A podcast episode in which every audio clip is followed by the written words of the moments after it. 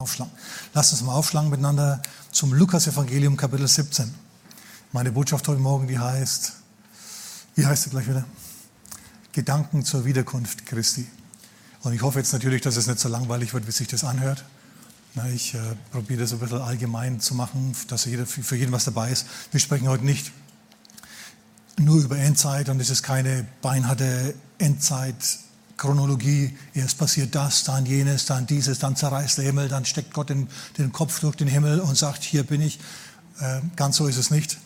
Lasst uns das mal anders angehen heute. Und der eine oder andere, der sagt, vielleicht, Pastor, bist du es wirklich? Ich bin es wirklich. Ich war beim Friseur. Du sagst, haben sie dich skalpiert? Nein, ihr hättet mich mal am letzten Montag sehen müssen. Sind in der Zwischenzeit schon wieder gewachsen, ja? Amen. Okay. Habt ihr Lukas Kapitel 17 gefunden in der Zwischenzeit? Gut. Halleluja. Lukas Kapitel 17. Da geht es jetzt von Vers 20 bis zum Ende des Kapitels in Vers 37 um Endzeitsachen, das Reich Gottes und der Tag des Menschensohns. Und Jesus wird gefragt, er wird von Pharisäern gefragt, was ist denn jetzt? Wann kommt denn das Reich Gottes? Weil die haben sich nämlich gedacht seinerzeit, dass der Messias kommt, quasi auf einem weißen Pferd einreitet nach Jerusalem, ja, mit Donnerstimme die Römer zum Teufel schickt und dann ein goldenes Zeitalter anbrechen lässt, so wie unter David, wie unter, wie unter, wie unter Salomo, wo es Gold nichts mehr wert war, Silber hat man zur Stadtmauer hinausgeworfen, ja. Und so, wann, wann machst du uns wieder zu einem großen Reich? Und jetzt kommt Jesus und sagt was ganz was anderes. Er sagt, also zunächst mal Vers 20, die Pharisäer sagen, wann kommt denn das Reich Gottes? Und Jesus sagt Folgendes, jetzt pass mal auf. Er sagt, das Reich Gottes kommt nicht so, dass man es beobachten könnte. Ja, aber was ist dann mit seiner Ankunft, mit seiner Wiederkunft, mit dem zweiten Kommen Christi? Auch wird man nicht sagen, siehe hier und siehe dort. Denn siehe, Vers 21, zweiter Teil, das Reich Gottes ist mitten unter euch. Das griechische Wort ist entos. Man könnte auch sagen, das Reich Gottes ist in euch. Jesus sagt den Leuten hier, ihr lieben Pharisäer, es wird nicht so sein, dass hier ein politisches Reich anbricht, Zunächst mal ist es so, dass der Christus, dass das Reich Gottes in euren Herzen anbricht. Schau, das ist ein ganz, ganz wichtiger Punkt für alle, die heutzutage das Reich Gottes und die Endzeit und die Wiederkunft Christi studieren. Du musst nicht warten, bis Jesus in den Wolken wiederkommt. Er kommt, also für die ganze Menschheit, er kommt auch individuell zu dir. Er kommt zu dir, er kommt zu dir. Du musst nicht ewig warten. Du sagst, ja, aber er kommt doch nicht auf dem weißen Pferd angeritten, so mit, mit roter Schärpe über dem weißen Gewand und mit Kronen auf und alles. Nein, kommt er nicht, er kommt anders. Er zieht in dein Herz ein. Er zieht in dein Herz ein. Wenn du Jesus in dein Leben einlädst und sagst, Jesus, ich glaube an dich, ich glaube, dass du gestorben bist, dass du auferstanden bist, ich verstehe noch nicht alles, aber ich will dich, ich will mit dir leben, ich will deine Kräfte in meinem Leben sehen. Dann kommt er. Dreh dich mal zu deinem Nachbarn und sag, dann kommt er dann kommt er zu dir, dann, kommt die Wieder, dann ist die Wiederkunft Christi für dich persönlich erledigt. Er kommt dann zu dir und zieht ein in dein Herz. Und dann passiert es, und ist das wahr, was Jesus hier sagt. Das Reich Gottes kommt nicht so, dass man es sehen kann zunächst mal, sondern es ist eine Herzensveränderung. Es beginnt mit einer Veränderung des Herzens. Dass er dann buchstäblich, körperlich auch nochmal kommt, ist wieder was anderes. Aber ich sage dir mal eines, wenn du die leibliche Wiederkunft Christi nicht miterlebst, die innere Wiederkunft des Reiches, die innere Wiederkunft Christi, die Ankunft des Reiches Gottes in deinem Herzen, die musst du unbedingt erleben, bevor du das Zeitliche segnest. Sag mal jemand Amen. Wichtig, wichtig, wichtig, wichtig, dass wir uns da nicht verzetteln, denn sonst schauen wir immer nach oben, anstatt dass wir nach innen schauen. Aber wenn du Jesus in dein Leben einlädst und dann mit ihm lebst, ihm nachfolgst, also dein Leben so gestaltest, wie Jesus es tun würde, dann breitet sich das Reich Gottes Stück für Stück und nach und nach in deinem Leben aus. Du musst also gar nicht auf die eigentliche Wiederkunft Christi warten. Ich finde es gut. Ja, Gott ist sehr flexibel. Er sagt, hey, Wiederkunft Christi, kein Thema. Lad mich ein und ich komme zu dir. Dann bin ich wiedergekommen, wenn auch nur im geistlichen Sinn. Was heißt nur im geistlichen Sinn? Das ist das Wichtigste. Ja, du brauchst nämlich als als Mensch ein neues Herz. Du brauchst keine neuen Politiker, du brauchst ein neues Herz. Schau, wenn alle Herzen in Deutschland regeneriert sind, Wenn die also an Jesus glauben, wenn die von neuem geboren sind, wenn das Alte vergangen ist und siehe, neu ist es geworden, wenn sie die Gerechtigkeit Gottes in Christus geworden sind, weißt du, was dann passiert? Dann erledigt sich das Politikerproblem von selber. Amen. Falls wir eins haben, vielleicht bist du ja ein totaler Fan von dem, was passiert. Ja, was weiß ich. Okay, halten wir das mal fest. Seid so gut, das ist schon ein wichtiger Punkt. Ganz, ganz wichtiger Punkt. Jesus kommt zu dir persönlich, wenn du ihn einlädst in dein Leben. Und das ist prima. Aber es geht natürlich noch weiter. Das ist nicht alles, was Jesus gesagt hat zu dem Thema. Er sagt, ja, es ist so eine Sache. Ihr schaut nach oben, ihr schaut, dass der Messias aus den Wolken kommt. Und in der Zwischenzeit schaut er nicht nach innen und kultiviert auch nicht das Reich Gottes in euch. Und deswegen passiert was.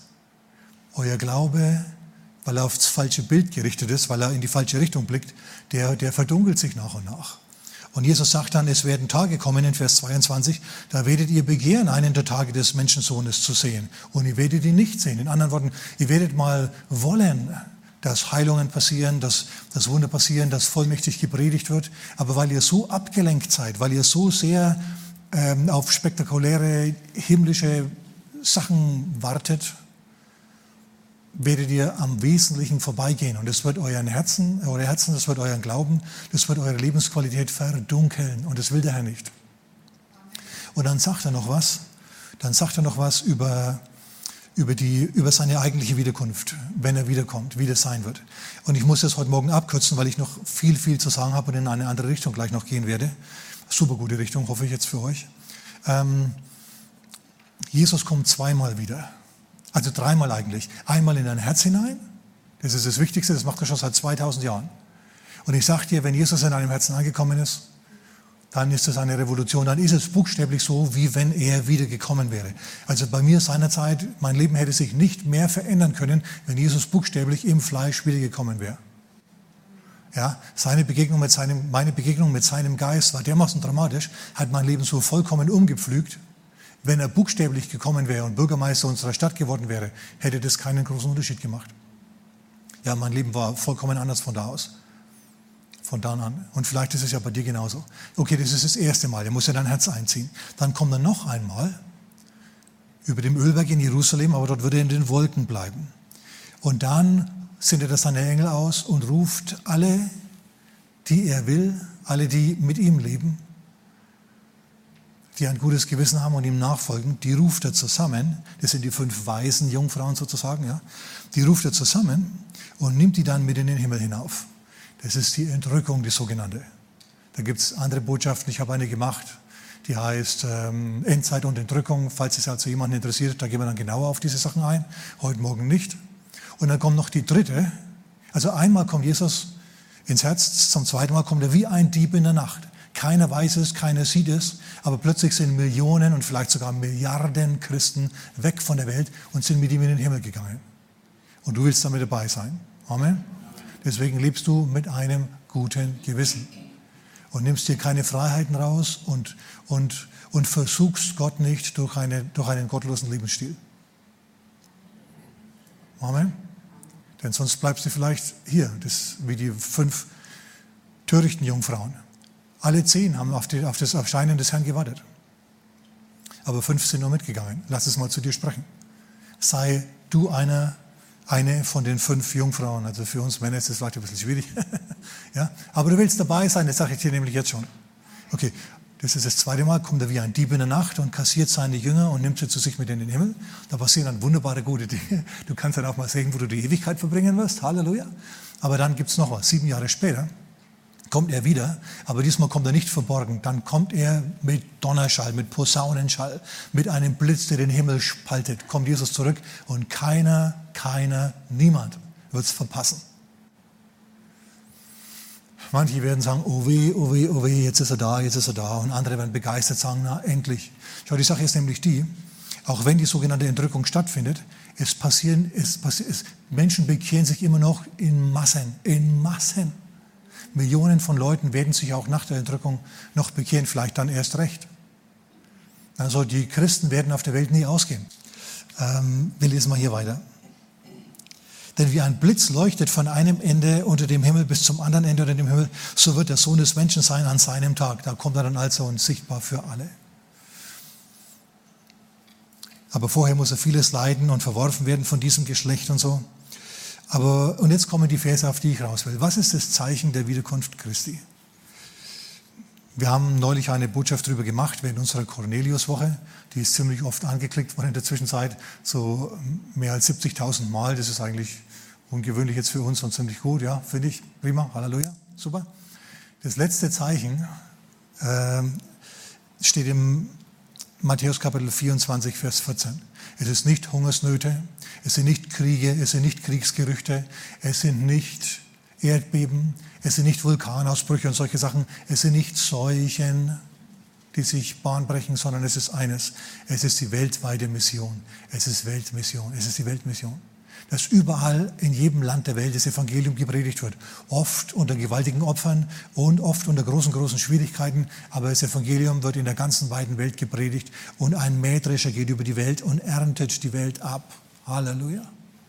Das ist das letzte Zeichen. Matthäus Kapitel 24, Vers 14.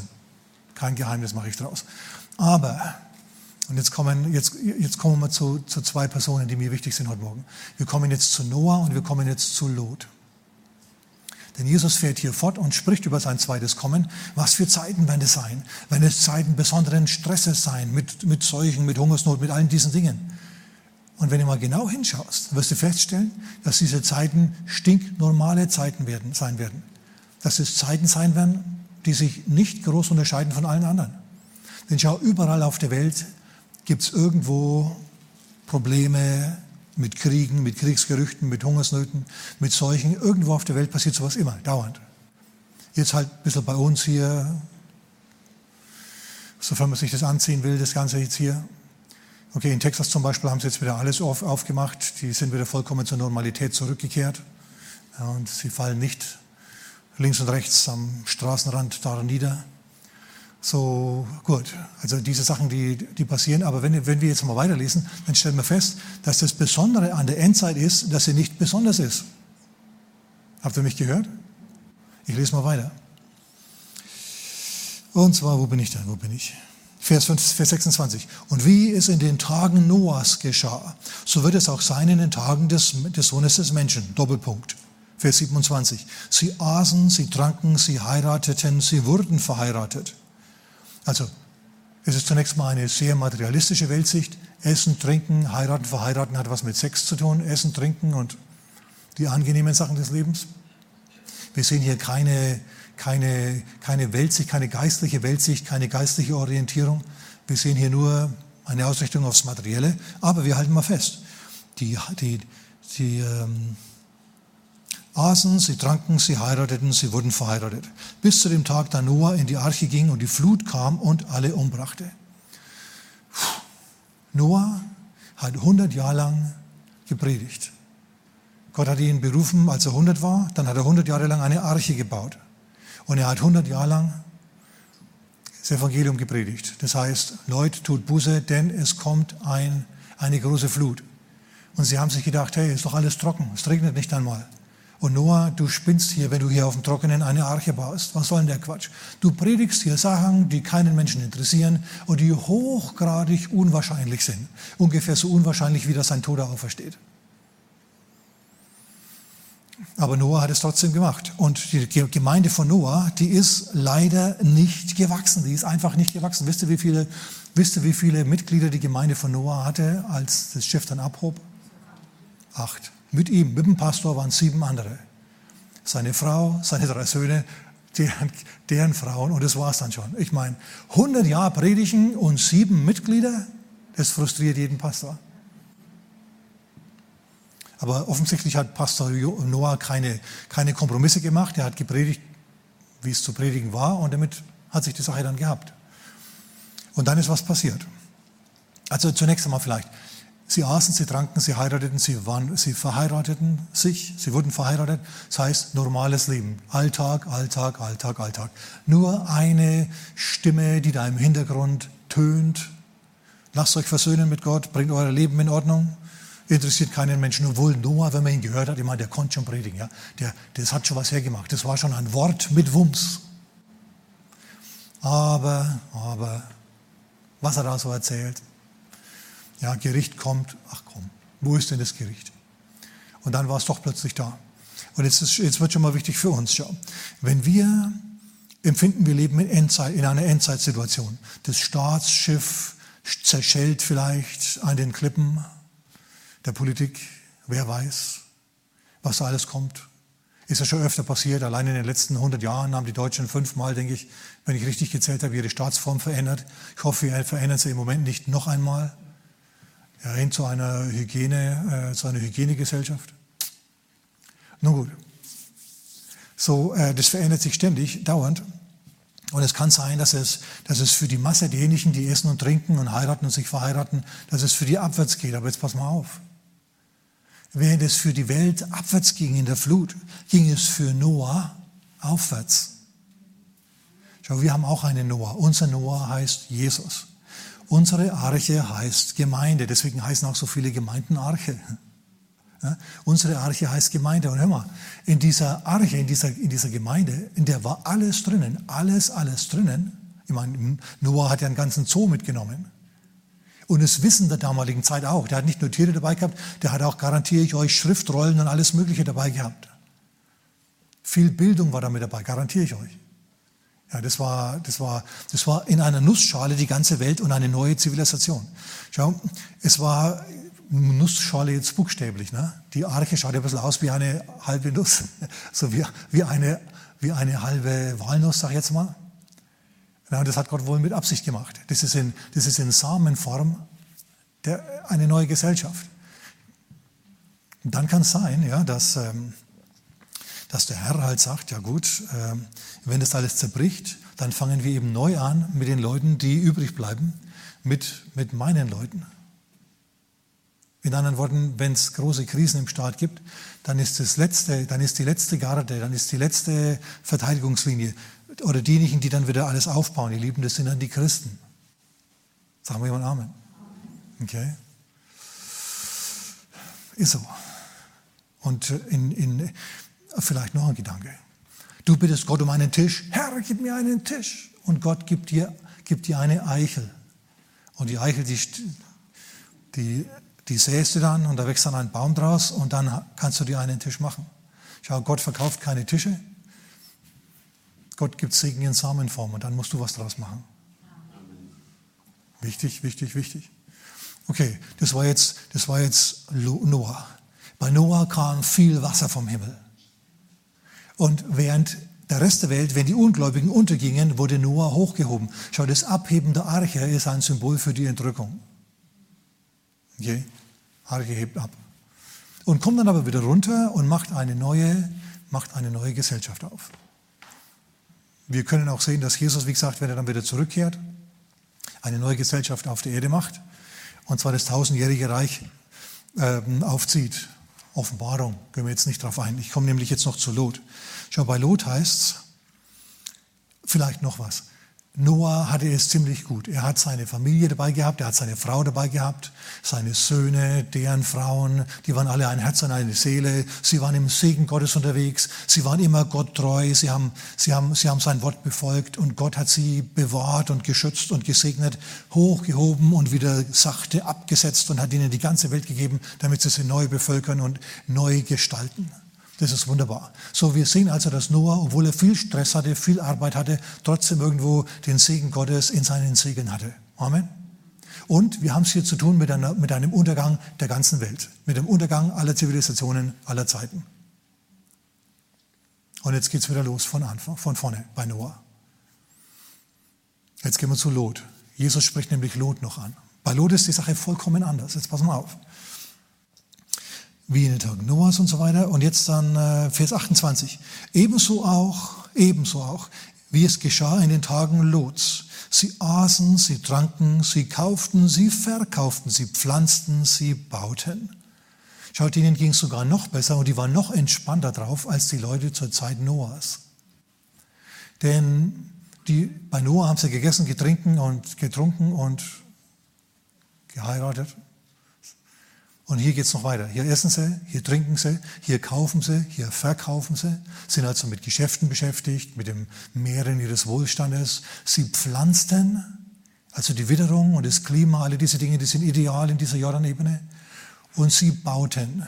Und du baust nur dann, wenn du ein gewisses Kapital hast und wenn du, und wenn du hoffnungsvoll in die Zukunft blickst. Du baust nur dann, wenn du dich an einem Ort dauerhaft niederlassen willst. Und dazu musst du hoffnungslos in die Zukunft blicken. Dazu musst du sagen, ja, hier ist schön, hier gefällt's mir. Stimmt das? Stimmt, ne? Du lässt dich nirgendwo nieder. Du lässt dich nicht im Schatten eines bröckeligen Staudamms nieder. Ne? Der knirscht und knackt jede Nacht und vor allem im Winter. Und du sagst dann, ach, das ist hier so schön, ja. Baust nie, nie im Leben baust du dein Haus an so einem Ort. Warum? Weil du nicht weißt, ob es nicht morgen vorbei ist.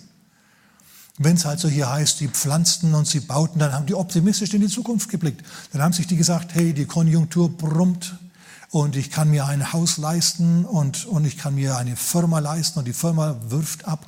Also wieder eine materielle Weltsicht, keine geistliche Weltsicht. Für die hat nur das gezählt, was sie Cash in der Dash hatten ja, oder das Konto auf dem Konto.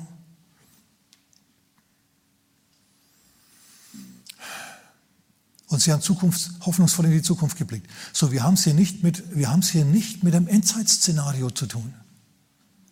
Haben wir es nicht. Wir haben es hier mit einer, mit einer Zivilisation zu tun, der es gut geht, der es eigentlich schon, der es zu gut geht, die schon wieder in Dekadenz lebt. Denn diese braven Geschäftsleute und diese krawattentragenden Verwalter und Angestellte und Bürokraten, die verwandeln sich in der Nacht.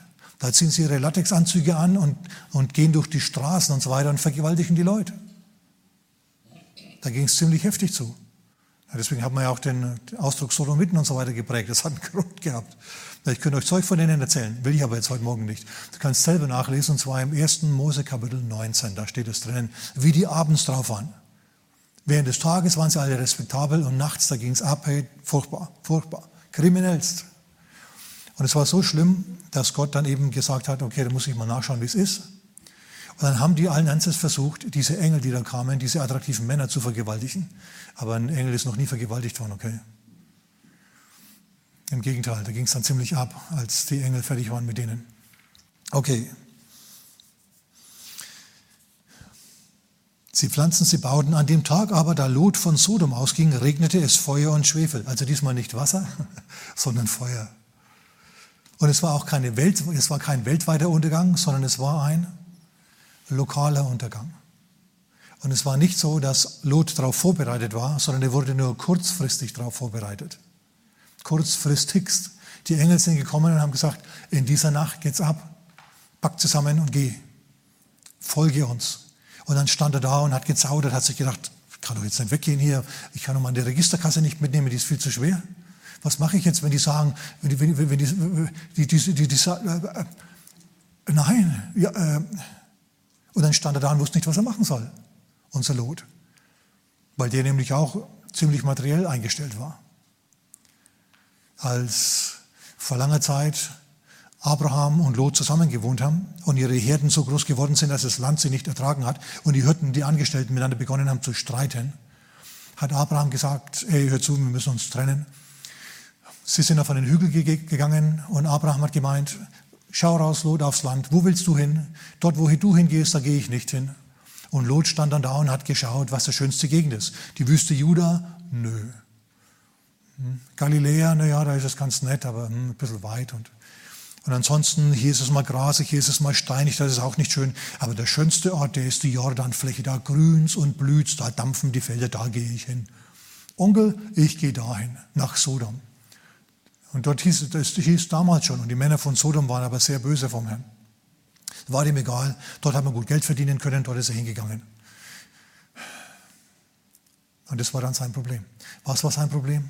Sein Problem war eine materielle Ausrichtung, obwohl er Christ war, obwohl er, also Christ, obwohl er Gläubiger war, obwohl er gerecht war vom Herrn, obwohl er kein Betrüger war, obwohl er versucht hat, so zu leben, wie Gott es will, ist er trotzdem in einer gottlosen Umgebung geblieben obwohl er das nicht hätte müssen. Und zum Schluss hat er alles, alles verloren. Plötzlich kamen nämlich die Engel und haben gesagt, in dieser Nacht ist es soweit, komm, wir gehen. Und dann stand er erst rum und hat gezaudert, bis sie ihn an der Hand genommen haben und aus der Stadt gezerrt haben. Und als dann die Sonne aufging über Sodom, so spät in der Nacht, ist, er, ist, ist das Feuer gefallen. Aber vorher ist noch was passiert. Er hat seine Frau aufgeweckt, seine Töchter aufgeweckt und hat gesagt, wir müssen gehen, wir müssen gehen. Dann ist er zu seinen Schwiegersöhnen gegangen zu den Verlobten seiner Töchter. Die haben nicht miteinander zusammen gewohnt, okay? Sondern der ging zu deren Häusern hin und hat gefragt und hat gesagt, diese Nacht hat Gott mir auch geoffenbart, wird die Stadt untergehen, kommt, wir gehen. Aber Lot hatte kein Zeugnis. Lot, die haben den nicht ernst genommen. Jetzt frag dich mal, nehmen sie dich ernst? Wenn man dich beschuldigen würde, Christ zu sein, wenn man dich anklagen würde, Christ zu sein, gäbe es genug Beweise, um dich zu überführen. Das ist wichtig. Denn zum Schluss stehst du auch da und hast was Wichtiges zu sagen. Gott offenbart dir was und du hast was Wichtiges zu sagen, aber keiner nimmt es dir ab. Weil sie wissen, hey, du bist, du bist doch dieser beinharte Zyniker oder du bist doch dieser eifrige Geschäftsmann, du bist doch dies, das oder jenes, aber eines wissen sie nicht, dass du außerdem glaubst an den Herrn. Sollten sie dir irgendwo abspüren, vor vielen Jahren habe ich mal in einer Firma gearbeitet und irgendwann kam es drauf, dass ich Christ bin und habe das einem Mitarbeiter mitgeteilt. Der hat mich angeschaut und hat gemeint, sowas haben wir schon gedacht. Ich habe mir gedacht, ja, schön, gut. Weiß nicht, wenn man was gemerkt hat. So, ähm, Lot geht jetzt also und seine Frau, die dreht sich um während also das Feuer schon fällt und sie dreht sich um, ja, obwohl die Engel gesagt haben, dreht euch nicht um. Die Frau dreht sich, Frau von Lot dreht sich um und sagt, meine schöne Registerkasse, mein schönes Haus, mein schönes alles. Und dann wird sie zur Salzsäure. Nicht zur Salzsäure, sondern zur, Salz, zur Salzsäule soll sie. Auf jeden Fall hat Lot keine Frau mehr. Zack. Und die Töchter, zwei Töchter sind zwei Töchter, die nimmt er mit, aber die haben keine Verlobten mehr. Die ganze Stadt geht nämlich unter. Ihr ganzes bisheriges Leben geht unter. Und wir halten aber mal fest, Lot ist gerettet worden. Er ist aus dem Untergang gerettet worden. Zwar hat er nur die Klamotten auf seinem Leib gehabt, aber er wurde gerettet. So, es gibt also auch Hoffnung für die geschäftstüchtigen Christen, die schon mal Kurven schneiden und Sachen nicht ganz so ernst nehmen. Es gibt immer noch Hoffnung. Allerdings kommen die nicht so gut weg wie Noah. Sie werden auch gerettet, aber nicht so gut wie Noah. Sie haben keine 100 Jahre Vorbereitungszeit, sondern nur ein paar Stunden. Und dann, dann geht's ab. So, was willst du sein, Noah oder Lot? Und vielleicht das nächste noch. Die Stadt ist jetzt untergegangen. Und wie gesagt, das war kein weltweiter Untergang, sondern das war nur der Untergang einer Stadt oder einer ganzen, der ganzen Jordanebene. Die Städte der Jordanebene sind, sind zerstört worden. Ein wichtiger Punkt, den mir der Herr heute Morgen aufgetragen hat, ist folgender. Ich komme jetzt noch auf was Wichtiges. Und zwar, Lot hat darum gebeten, nicht ins Gebirge fliehen zu müssen, weil die Engel ihm gesagt haben, flieh, flieh ins Gebirge, flieh auf die Berge. Und er sagt, hey, hallo, ist mal alles so anstrengend, kann ich nicht in diese Stadt da drüben gehen? Und der Engel sagt, also gut, du kannst in diese Stadt, das ist eine Kleinstadt, da kannst du dich retten, da kannst du bleiben. Vielleicht hat er da ein Ferienhaus gehabt. Kann gut sein, weil der war, war ja nicht arm. So ist er da jetzt also. Aber irgendwie wird es ihm dazu ungemütlich und er fühlt sich verfolgt und bedroht und dann flieht er. Er flieht weiter und er flieht jetzt doch ins Gebirge. Und dann landet er in einer Höhle. Und die Jordanebene ist zerstört. Immer wenn sie aus der Höhle rausgehen, Lot und seine Töchter, dann sehen sie ja, die, dampfen, die dampfenden Ruinen drunten. Und dann geht es wirklich, geht's wirklich zur Sache. Das sind jetzt eigentlich Christen, aber jetzt pass mal auf. Geld hat er keins mehr. Frau hat er auch keine mehr. Aber eins hat er noch, Alkohol. Alkohol. Alkohol hat er noch. So sitzt er jetzt in der Höhle und blickt nicht auf den Herrn und sagt, danke Herr, dass du mich gerettet hast. Und er geht auch nicht zurück zu seinem Onkel. Stattdessen hockt er in der Höhle und, trüb, und bläst Trübsal und trinkt. Und seine Töchter, die merken, irgendwie ist hier nichts mehr los. Sie haben jetzt zu kämpfen mit Armut, mit Verfolgung, mit Einsamkeit. Denn die Töchter sagen, es gibt keine Männer mehr auf der Welt, die wir heiraten könnten. Und das ist ja ganz schlimm für junge Frau, wenn es keine Männer mehr gibt, die sie heiraten könnten. Furchtbar. Und dann, dann haben sie, machen sie sich auch Gedanken über die Zukunft. Denn es gibt ja hier kein Sozialsystem. Dein Sozialsystem sind deine Kinder. Und die Ältere, diejenige, die scheinbar die Anführerin hier war, die sagt zur Jüngeren, du, es gibt keine Männer mehr auf der Welt, keiner kommt hier vorbei, wir können nicht raus hier, das ganze Tal ist in Verwüstung, es gibt keine Männer mehr auf der Welt. Also du musst schon ziemlich schräg drauf sein, wenn du denkst, dass es keine Männer mehr gibt. Aber wir merken nur die Verzweiflung, die Hoffnungslosigkeit und das falsche Bild der Welt, das die beiden hatten. Oder das alle drei hatten. Kannst du das sehen? Okay. Worauf blickst du? Blickst du auf die Hoffnungslosigkeit, die dich umgibt? Oder schaust du auf den Herrn und sagst, Herr, du hast mich gerettet, du gibst mir eine neue Hoffnung. Du wirst mir ein neues Leben weiterhin geben. So, diese, auf jeden Fall kommen sie überein, am ersten Tag legt sich die Älteste zum Vater und am zweiten Tag die zweite. Und es ist eigentlich furchtbar. Wir haben es hier zu tun mit Armut, mit Verfolgung, mit Einsamkeit, mit Inzest, mit, mit, mit Schwangerschaft aus diesem Inzest. Wir haben es also mit einer vollkommen dysfunktionalen Familie zu tun. Wir haben es hier mit Problemen zu tun bis zum geht nicht mehr. Und der eine oder andere, ich weiß es, der eine oder andere, der, der hört mich oder schaut mir zu und sagt, ja genau, das ist meine Familie. Wir sind genauso verhunzt. Wir, wir, wir blasen genauso aus dem letzten Loch. Wir sind einsam, wir sind arm, wir sind verratzt. Bei uns geht es zu wie beim Lot und seiner Familie seiner Zeit. Furchtbar. Okay, mein Wort vom Herrn heute Morgen an dich. Es gibt eine Zukunft für dich. Es hat alles ein Ende. Dieser, dieser, dieser, dieser ganze Wahnsinn hat alles ein Ende. Gottes Segen wird in dein Leben einkehren. Alles, was du machen musst, ist zu sagen, Jesus, ich bekenne, ich bin am Ende. Ich bin am Ende mit meinem Latein. Ich kann überhaupt kein Latein. Ja, hilf mir. Komm in mein Leben und hilf mir. Ich will mit dir gehen und deine hilf mir, hilf mir, hilf mir, hilf mir. Und dann wird mit dir passieren, was mit der Familie von Lot passiert ist. Leute, die Familie von Lot, die steckt jetzt in der, in der Wüste fest, die steckt jetzt in der Armut fest, in der Bedrängnis, mit größten Schwierigkeiten. Aber das ist nicht das Ende. Gott kommt nämlich zu diesen drei Personen und nimmt sie und gibt ihnen ein neues Leben und macht aus diesen, aus diesen beiden Nachkommen. Der eine heißt Moab, der, heißt, der andere heißt Ammon. Aus diesen beiden Nachkommen dieser Töchter, frage nicht, wie die auf die Welt gekommen sind. Ihr Vater war betrunken, ja. Und dann haben sie sich zu ihm gelegt und er hat nicht gemerkt, was da passiert. Und zum Schluss waren beide schwanger, vom, vom eigenen Vater. Furchtbar. Es ist nicht so gewesen, dass der Vater sich aufgedrängt hätte, sondern die Töchter haben sich aufgedrängt. Also schräg, schräg. Aber das ist nicht das Ende. Es geht weiter. Dreh dich mal zu deinem Nachbarn und sag, es geht weiter. Das ist dein Satz heute Morgen. Es geht weiter, es geht weiter, es geht weiter, es geht weiter. Das ist nicht das Ende. Gott hat diese, diese beiden hergenommen und hat große Völker aus ihnen gemacht. Und noch was, diese Völker waren gar nicht so schlecht. Ja, die Regierungen, die haben sich dann gegen Israel verbündet öfter mal, aber die Leute waren deswegen nicht schlecht. Jesus stammt von Lot ab. Nein, der stammt doch von Abraham ab. Ja, aber von Lot auch. Und mütterlicherseits, er ist beides mütterlicherseits, mal abgesehen davon, ich sage euch ein Geheimnis.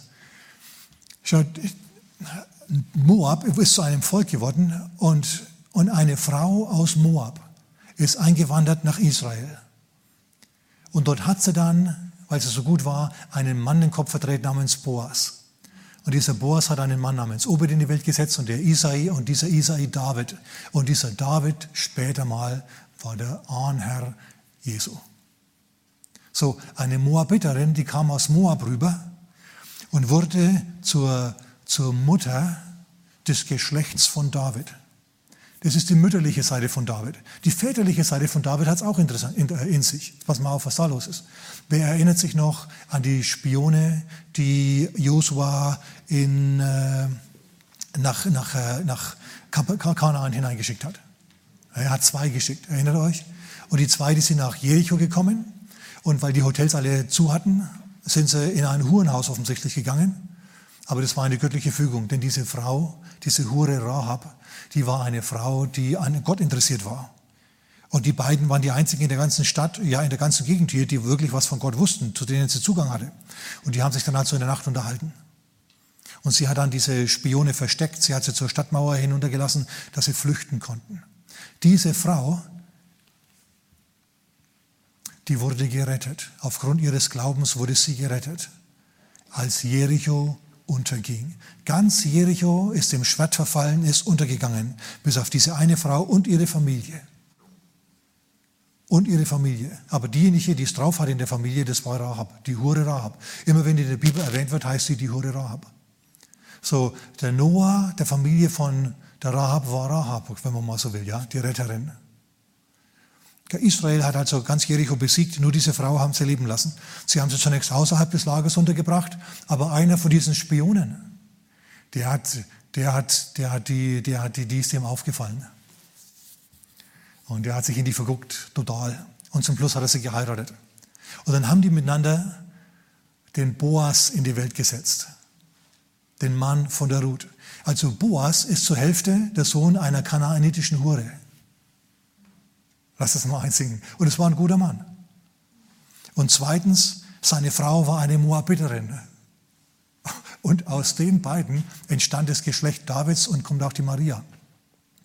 Also Jesus hat in, seiner, in seinen Vorfahren eine kanaanitische Hure und eine Moabiterin. Dreh dich nochmal zu deinem Nachbarn und sag, es geht weiter. Es geht weiter, es geht weiter, es geht weiter. Ja, die Schwierigkeiten, in denen du jetzt steckst, das ist nicht das Ende. Das ist überhaupt nicht das Ende. Wirf dich auf den Herrn sag, Gott, ich brauche dich, ich bin am Ende. Und der Herr sagt, gut, wenn du am Ende bist, bin ich am Anfang. Und dann nimmt er dich und hebt dich hoch und putzt dich und staubt dich ab und frisiert dich und macht dich zurecht und setzt dich auf den geraden Weg. Und dann gehst du den Weg mit dem Herrn und dann landest du unweigerlich im Segen. Jetzt im Moment bist du vielleicht zerstört, dein Arbeitsplatz ist zerstört, deine Familie ist kaputt. Deine Töchter machen Zeug, das auf keine Kuhhaut geht. Deine Söhne, die beleidigen dich, ja, spucken vor dir aus und machen so Zeugs. Es ist nicht das Ende. Es geht weiter. Es ist nicht das Ende. Im Gegenteil. Diejenigen, die sich so aufführen, die waren zum Schluss noch Leute, auf die du zum Schluss stolz bist. Das waren noch Ahnherren Christi in Anführungszeichen. Aber du musst natürlich irgendwann anfangen, mit dem Herrn zu gehen. Du kannst es nicht ewig schleifen lassen. Du kannst nicht sagen, ja gut, super, dann kann ich weitermachen bisher. Vergiss es, dann bleibst du in einer Höhle sitzen. Du musst dein Leben Jesus ausliefern. Und dann musst du zuversichtlich in die Zukunft blicken. Es geht weiter. Das ist, das ist dieses Wort, es geht weiter, das hat mich in den letzten Tagen bewegt. Das habe ich wie, einen, wie eine Last mit mir herumgetragen, okay? So, das spricht zu einigen, entweder von uns hier oder von Leuten, die mich jetzt hören in der Online-Kirche. Es geht weiter.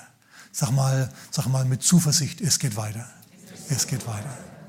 Ne? Und, und, und denk dran, das Reich Gottes beginnt im Herzen. Du lädst Jesus in dein Leben ein und folgst ihm nach tust, was du weißt, das richtig und gut ist und aufrichtig ist. Und dann wird es was mit dir, dann wird es was. Der Herr sagt zu dir heute Morgen, es geht weiter. Egal wie, du, wie tief du drin steckst, egal wie schwierig die Situation aussieht, die Zahnräder drehen sich weiter, die Zeit vergeht und es geht weiter. Und das sind meine Gedanken zur Wiederkunft Christi. Also wir haben ein bisschen um die Welt, in der Welt herum gepredigt, wir haben Untergänge studiert und wir haben festgestellt, Untergang, Untergang ist alles nur vorübergehend. Untergänge sind vorübergehend, dann geht es wieder aufwärts. Amen. Halleluja. Amen. Lass uns die Augen zumachen. Herr, du siehst uns und du kennst unsere Situationen und jeder einzelne von uns, Herr, der ist an irgendeinem Punkt mit einer zutiefst unbefriedigenden Situation konfrontiert. Vater, du sagst uns heute Morgen, es geht weiter. So bitten wir dich jetzt, Herr, dass du uns Weisheit gibst. Vater, wir bitten dich, dass du uns Leute bringst, die uns Weisheit geben in diesen Dingen. Vater, dass wir zur richtigen Zeit am richtigen Ort sind, Herr, um unseren Durchbruch zu erleben, dass es dann weitergeht, Herr. Vater, wir blicken auf zu dir, sind voller Zuversicht, sind voller Zuversicht. Wir werfen unsere Zuversicht nicht weg, im Gegenteil, sondern wir sagen, ja, Herr,